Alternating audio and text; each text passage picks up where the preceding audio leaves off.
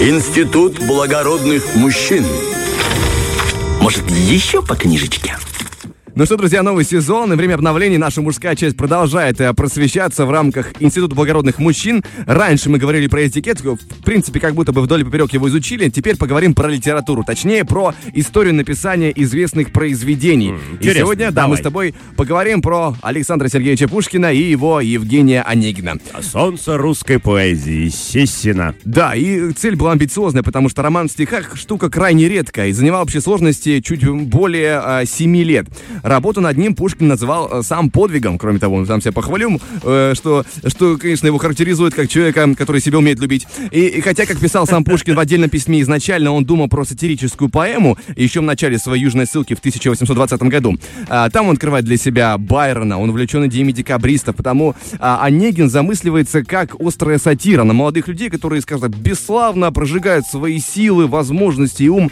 А таким, в принципе, Онегин-то поначалу и был, да, это столичный дэнди, Ну уставший от жизни. Там вот это, мой дядя самых честных правил, как бы намекает на юмор, э, да, в этом романе. Да, ну и в конце концов все-таки он возвращается, э, при- приезжает в деревню, и там жизнь встречает его с другой стороны, заставляет его повзрослеть.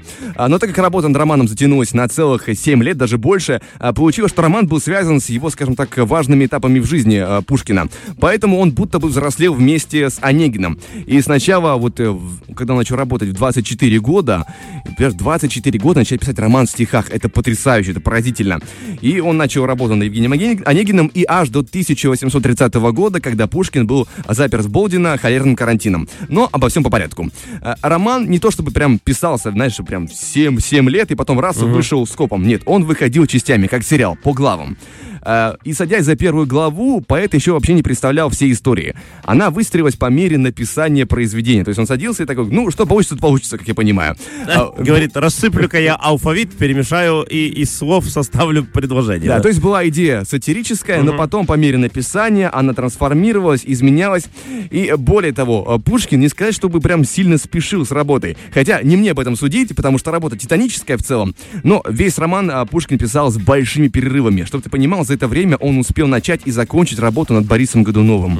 И еще при этом еще как-то успел сделать предложение Наталье Гончаровой. То есть Ну, промежутки... это, э, я думаю, по ходу, э, не сильно отрываясь от стола. Ну. Ста- а, кстати, Наташ, выйдешь за меня? Ну и отлично, не отвлекай меня. Но, тем не менее, да, это занимает время. А, кроме того, чтобы ты понимал, а, чуть позже пятую главу из романа а, Пушкин и вовсе проиграл в азартные игры, потом отыгрался, но в конце концов вообще потерял рукопись, которую пришлось восстанавливать по памяти вместе с братом.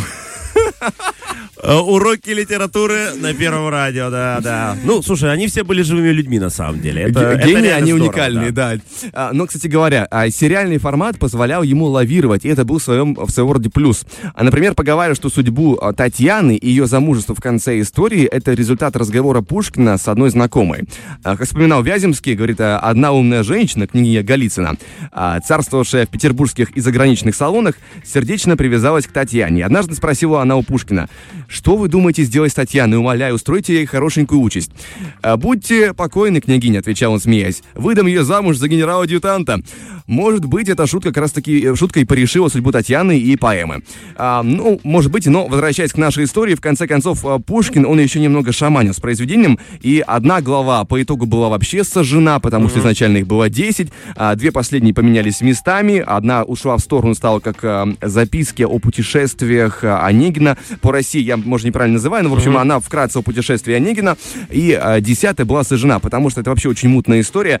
Поговаривают современники, что то ли он хотел отправить Онегина на Кавказ, и там была бы у него какая-то пе- печальная судьба, то ли он хотел сделать его декабристом и решил не делать, потому что, ну, э, Николаю Первому это бы не сильно понравилось. Ну, цензура бы сто процентов не пропустила. Само собой, потому что с восстания декабристов по, по завершении э, книги прошло, получается, это 5-6 лет. Ну, то есть, ну, как бы- все, все было еще очень горячо. да. А, но в конце концов он решается на открытый финал, и э, мы сами можем додумать судьбу Онегина и Татьяны. А, тем не менее, почему я говорил э, чуть больше 7 лет написания, потому что ну, затянулось, затянулось вообще на 8. А, книга завершается официально в 30-м, но в 31-м он возвращается, чтобы а, дописать письмо а, Онегина к Татьяне и поставить финальную точку. А если бы он писал в современном э, мире, то был Онегин «Возвращение», Татьяна а, Кара за любовь. Э, там, знаешь, э, Да, Ленский, да, да, ты ли это?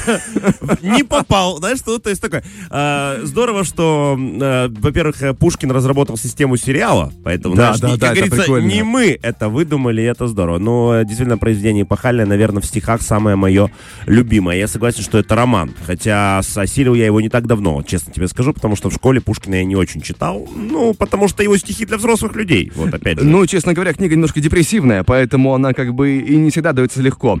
А, тем не менее, так как он был как роман в стихах, и я уже говорил, вещь редкая, такое дело подобное эм, Байрон э, с Дон Жуаном, когда он писал, да, эту, эту историю. И поэтому, естественно, люди сравнивали эм, Евгения Онегина с Дон Жуаном. И тем более, что в первой главе, как я понимаю, Пушкин подражал Байрону и пытался повторять, и там, э, в том числе, едкий слог, но постепенно эта вся история изменялась, и критикам это не понравилось, его современникам. Они говорят, что не ожидали вообще-то, чтобы будет так постоянно, что будет такой жесткий, едкий роман, сатирический, классный, в стиле Байрона. Говорит, а вот ты, ты зачем-то вот в этот, в этот ре- реализм скатился, зачем тебе это надо? В общем, критики были недовольны, но, а, ну, как бы, я, так, знаешь, беру такой э, срез э, сливки э, верхнего мнения, потому что я же не, не могу все найти. Конечно. А, тем не менее, э, это не отменило успеха у читателей. И в те времена, и по сей день. В общем, друзья, вот такая история. А, Мне было крайне интересно копаться, скажем так, э, в аналах истории, раздобыть Ну, эту это очень информацию. круто, правда. Да. Это очень круто, потому что, опять же, произведение на слуху, произведение, ну, сто процентов хотя бы название вы знаете, и там э, письмо к Татьяне и письмо к Онегину учили все в школе, ну, я надеюсь, продолжают учить. Э,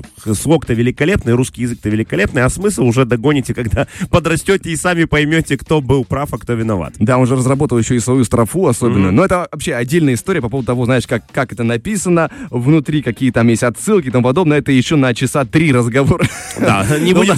Э, Мы бы хотели превратить это в литературную гостиную, но это со временем уже в идее. Пока мы можем сжечь глаголом сердца людей, будем продолжать это делать. Владик, спасибо тебе огромное. Да, ну и мы, конечно, возвращаемся к музыке, друзья, поэтому делаем погромче и не переключаемся.